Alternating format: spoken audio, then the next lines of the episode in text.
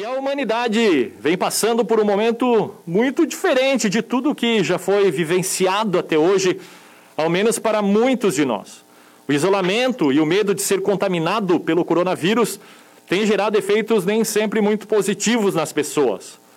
Sobre esse assunto, eu converso ao vivo com a psiquiatra Andréa Noli Maluta, que nos traz informações pertinentes a esse assunto tão delicado. Andréa, Primeiramente, quais são os principais transtornos que você observa que vêm sendo percebidos durante a pandemia? Seja bem-vindo aqui ao Repórter Univale. Bom dia. Bom dia, Wander. Satisfação estar aqui contigo e com toda a audiência da Rádio Univale. É, esse assunto é muito importante, né? Tão importante quanto a, questão da contaminação do coronavírus. Eu acho que é essa questão da, da, saúde mental das pessoas durante essa fase, né? Então, foram feitos alguns estudos já, né? A Universidade do Rio de Janeiro, a UERJ, fez um estudo em março é, que mostrou um aumento considerável aí de vários transtornos mentais, como a depressão, e é um aumento de 90,5% né, entre os brasileiros durante esse primeiro mês da pandemia, de março a abril. Esse estudo foi feito com pacientes de 23 estados. Né? A ansiedade também quase que dobrou a taxa, e em consultório também o que eu percebo, percebo bastante assim é consideravelmente o aumento da ansiedade, das crises de pânico, dos problemas com sono, né, da insônia como um sintoma bem importante e do abuso de álcool, né, bebida alcoólica. As pessoas estão mais em casa, estão é, angustiadas e acabam fugindo então é, para os vícios aí, né, álcool e cigarro. E até que ponto, doutora, as notícias que são constantes você liga o rádio, liga a TV, pega o jornal, é tudo falando de coronavírus. Até que ponto isso pode desencadear aí transtornos psicológicos, psicológicos e como as pessoas podem lidar da melhor maneira para absorver as informações? Então, é, o estudo da neurociência, ele, ele nos mostra, né, que o nosso cérebro está programado para analisar ameaças o tempo todo, né, e nos proteger dos perigos. O problema do acesso tecnológico ilimitado, né, dessas notícias 24 horas, das fake news, é, é que ne, nem toda ameaça que surge no mundo das notícias vai de fato chegar em nós, né, então a gente acaba estressando esse nosso alarme, esse nosso sistema de proteção emocional desnecessariamente. Então, eu tenho conversado muito com os pacientes que a gente tem que triar, né, escolher aí é, um programa de rádio ou um programa de televisão para nos informar e de resto realmente ocupar o nosso tempo com outras coisas que nos tragam também mais esperança, é, nos tragam algum relaxamento, senão a gente realmente acaba é, nos angustiando desnecessariamente, né, ou de uma forma a prejudicar mesmo a nossa saúde mental. E o isolamento social, doutora, de que forma ele afeta a mente de uma pessoa?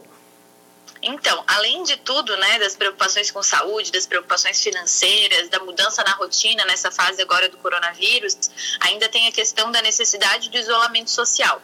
Então, a gente sabe que o isolamento social crônico, ele modifica o funcionamento cerebral do ponto de vista neurobiológico mesmo, né? Existem estudos que mostram que aumenta, então, o cortisol e um neuropeptídeo chamado TAC2. Eh, essas substâncias, elas aumentam a nossa sensação de medo e os nossos comportamentos agressivos.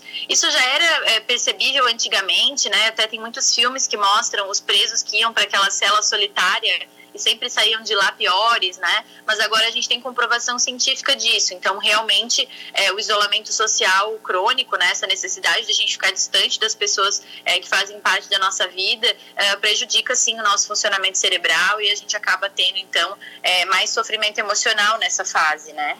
Sim, e, doutora, muitos sintomas da ansiedade, principalmente, eles se assemelham a sintomas do coronavírus. Como fazer para diferenciá-los? Exatamente. É importante que se fique atento ao quadro geral dos sintomas, né, ao conjunto das coisas e não a sintomas isolados. Então, por exemplo, assim, as crises de falta de ar é, que são geradas, podem ser geradas pela ansiedade, elas costumam vir junto com dor torácica, né, dor no peito em aperto, aquela sensação de nó na garganta de quando a gente está muito nervoso, angústia, insônia, e elas costumam ocorrer quando tem um gatilho, assim, né, uma situação estressante, e aí depois daquela situação estressante a gente passa a ter esse conjunto de sintomas. Já a falta de ar por problemas respiratórios como do Covid, ela vem junto com outros sintomas, né, que é a questão da perda do olfato, a anosmia, é, a febre, a tosse, dor de cabeça, prostração. Então, que a gente possa perceber o conjunto de sintomas. Se a gente olhar só para falta de ar, é, às vezes está só por uma, uma ansiedade vai achar que está com Covid. Aí tem sim muitos pacientes que estão buscando desnecessariamente a emergência, né? O que eu digo desnecessariamente é que estão indo pelo motivo errado, né? Não estão com suspeita de Covid, mas começam a achar que é porque estão com falta de ar. Então, tentar perceber esses outros sintomas associados. Certo. Ainda falando do isolamento social, me veio outra questão em mente. Como fica a questão das crianças? O quanto esta pandemia toda está afetando a mente das nossas crianças? Olha, isso é um estudo psicológico aí que a gente vai fazer agora a longo prazo, né? Ver Sim. o impacto que isso vai ter em alguns meses, porque na realidade as crianças estão sendo bem afetadas, a rotina delas, né? Principalmente as crianças que já têm idade escolar, é, ficou muito prejudicada, elas não estão tendo convívio com os amigos. Eu acho que a questão do uso de máscara também é bem estranho para as crianças, porque as crianças elas se pautam muito pelas expressões faciais, né, dos pais, dos familiares, da professora, para saber o certo e errado, para guiar as ações delas. Então, é, eu acho que é difícil a gente é, observar isso agora. A gente sabe que está difícil para as crianças e para os pais, né, que estão tendo que administrar às vezes o trabalho de casa com o cuidado das crianças. Vamos ter que aguardar aí para ver como que vai ficar daqui para frente. Acho que a gente tem que tentar, dentro do possível, manter uma rotina de brincadeiras, de entretenimento para elas em casa evitar muito a exposição a telas, né? As crianças, quando elas ficam muitas horas em frente à TV ou ao celular, elas acabam ficando mais irritadas, tendo problemas de sono. Então, dentro do possível, a família tem que tentar se organizar para criar uma rotina saudável, mesmo dentro de casa, para essa criança, né? Sim. E, doutora, estamos entrevistando a, a psiquiatra Andréa Maluta trazendo informações aí sobre essa situação toda que vivemos da pandemia do coronavírus. Quanto às pessoas, principalmente observando aqui em Balneário Camboriú Itajaí, na nossa região, aquelas pessoas que não estão respeitando os decretos, que continuam se aglomerando, festas sendo fechadas pela fiscalização, pessoas nas ruas sem máscaras ou com a máscara no queixo e são teimosas, não querem seguir as recomendações. O que acontece para que tenhamos tantos exemplos assim, exemplos negativos. São pessoas que só pensam em si próprias ou não estão preocupadas, não estão enxergando a realidade. Como você analisa, doutora? Então, é, na realidade a gente teria que analisar cada caso, né? Mas pensando no comportamento é, geral, assim, eu acho que essa questão da pandemia para os brasileiros, ela está sendo uma oportunidade da gente poder é, rever esse comportamento, né? De uma maneira geral, eu acho que o brasileiro, pelas dificuldades históricas que já passou, ele acha que ele precisa sempre tirar vantagem e ser o espertinho de algumas situações, assim. E eu acho que essa questão da pandemia está trazendo a necessidade da gente olhar para o coletivo, né? Porque nunca, acho que a gente esteve numa situação, enquanto seres humanos, em que as nossas atitudes impactaram tanto o outro, né? Então, não tem como eu sair de casa sem máscara, sem tomar nenhum cuidado e, e, não interferir na vida dos demais, assim. Então, é, a gente acaba colocando a nossa vida em risco, a vida dos nossos pares, né, dos nossos familiares e amigos em risco, e até mesmo a vida dos estranhos com quem a gente vai cruzar ao longo do dia. Então, eu acho que é mais do que nunca o momento da gente pensar no coletivo, realmente é, perceber o quanto essa coisa de, de, do egoísmo, de pensar só em si, está é, tá levando a gente para um lugar ruim, né? Alguns países passaram por um tempo de pandemia bem menor do que o que a gente está vivendo. Então, claro que tem toda a questão do nosso território ser extenso, de, de, cada estado ter um comportamento diferente, mas eu acho que é momento da gente realmente colocar a mão na consciência, tentar modificar os nossos comportamentos, perceber que se a gente é um grupo de pessoas vivendo é, em um único ambiente, a gente precisa pensar e zelar pela saúde, pela vida de todos, né? Sim. E de que maneira é, esta pandemia, essa situação toda que estamos vivenciando praticamente desde o mês de março, ela afetou então a mente de todos, né? vem afetando fisicamente também. São vários os relatos que a gente observa dia após dia, a mente influencia diretamente no nosso físico também. Mas que aprendizados, doutora, esta pandemia pode trazer para as pessoas uma vida pós-pandemia? Pode é, prospectar aí dias melhores? Com certeza, né? Como psiquiatra, eu acabo atendendo as pessoas sempre no momento de crise delas da vida, mesmo fora da pandemia. E uma coisa que eu tenho plena convicção é que as pessoas sempre saem muito fortalecidas de uma crise. Elas têm aquele período difícil, mas depois elas acabam é, saindo com mais habilidade, com mais inteligência emocional para a superação dos problemas, né?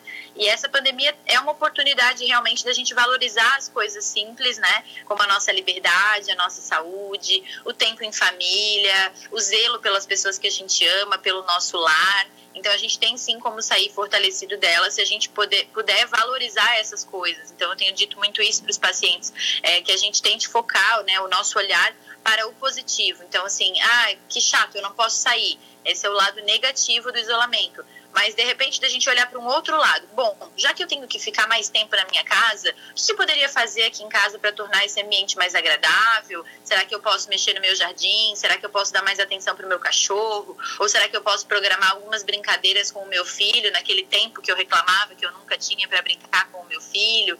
Então acho que dá para a gente sim é, olhar né, para esse, esse momento e até mesmo para o isolamento, uh, tentando focar os olhos no positivo, no que, que esse tempo em casa ou esse tempo com a família pode trazer de bom para a gente, né? E quanto aos atendimentos, de que maneira a pandemia vem afetando o atendimento dos seus pacientes, também dos seus colegas é, médicos em geral? Como estão trabalhando? Já voltaram a atender presencialmente? Ainda seguem atendendo online ou nas duas versões? Como é que está, doutora? É, na realidade, os psiquiatras em si estão trabalhando dobrado, eu acho, nesse período, né? Uh, mas o que foi feito foi a efetivação da telemedicina, né? Então, é, hoje em dia a gente tem essa possibilidade, o Conselho Regional de Medicina autorizou durante a pandemia. Então, assim, é, na, na, minha situação, eu tenho priorizado atendimentos online. Quando o paciente tenta agendar, a gente sempre pergunta se poderia é, ser online. Uh, nesses atendimentos, o paciente é atendido virtualmente, as receitas são enviadas por e-mail, né? É, e esse processo tem se mostrado bem eficiente, assim, colabora com uma menor exposição de todos, né, porque não precisam sair de casa, e com a receita online vem um código, né, um QR Code, e aí com esse QR Code, então, o paciente pode comprar é, na farmácia. É mais prático, tem menos risco de contaminação e tem também aí menos impressão de papel, né? A gente colabora é, com o meio ambiente. Além disso, eu tenho tentado me mostrar presente nas redes sociais, né? Então, eu tenho um perfil lá que é o Dr. Andréa Psique, onde eu compartilho dicas, faço lives com meus pacientes e até com os meus seguidores para tentar entender melhor todo esse processo da pandemia e ajudá-los mesmo que à distância, assim. Mas os atendimentos presenciais, eles continuam uh, para aqueles pacientes que estão numa situação de urgência ou que precisam que seja presencial, uh, mas de máscara, né, com todos os cuidados uh, de evitar a contaminação. Isso tem sido também bem chato, porque a máscara acaba escondendo a face da pessoa, então a gente perde um pouco da expressão ali, mas acaba que a gente tem mantido os atendimentos porque a saúde das pessoas e os problemas de saúde das pessoas não pararam por conta da pandemia, né? Então, os profissionais da saúde acabam tendo realmente que manter os atendimentos é, para poder ajudar a comunidade como um todo. Certo. O nosso tempo já está passando, passa rapidinho aqui. Para finalizarmos, é, doutora, que orientações você passaria agora para os nossos ouvintes? Quem sabe aquela pessoa que está ouvindo o programa já começou a quinta-feira preocupada, angustiada, região em nível altíssimo de contaminação do coronavírus. Que dicas você passaria para essas pessoas? Bom, primeiramente, eu acho que é seguir as orientações né, do Ministério da Saúde, de usar máscara, tentar realmente ficar em casa dentro possível, é, lavar as mãos de forma recorrente, usar álcool gel, todos esses cuidados com relação ao coronavírus eu acho que são importantes de serem feitos. Acho que a gente tem que combater as fake news, porque isso gera muita ansiedade e nervosismo desnecessário nas pessoas, então é, cuidado né, com as mensagens e as notícias aí que você recebe via telefone, via WhatsApp, é, dar uma triada, checar a fonte, evitar excesso de notícias. Então, acho que não tem necessidade de a gente passar o dia inteiro, 24 horas, com o jornal é, relatando cada novo caso ou cada novo óbito. Isso eu acho que gera muita ansiedade. E tentar, então, ocupar o nosso tempo com coisas prazerosas, né? E coisas que é, cientificamente melhoram a nossa nosso bem-estar, como exercício físico, é, os exercícios de meditação. Hoje em dia existem aplicativos gratuitos, né, de meditação é, que ajudam a gente a controlar a respiração e com isso diminuir a ansiedade. E essas outras coisas é, mais fáceis de fazer em casa, como brincar com seus pets, mexer na terra, né, a questão da jardinagem, poder ler aquele livro que está parado, ou de trabalhar em alguma questão de música, se você é desse, desse grupo, em tentar inserir essas coisas boas na rotina, sempre lembrando que vai passar, né? Não tem crise que para sempre dure. Eu acho que esse pensamento tem que ficar aí para a gente poder levar o dia com mais leveza. Ok, então, foi um prazer conversar com a psiquiatra Andréa Anoli Maluta. Obrigado, doutora, pela sua participação. Muito obrigada, Evandro. Bom dia a todos.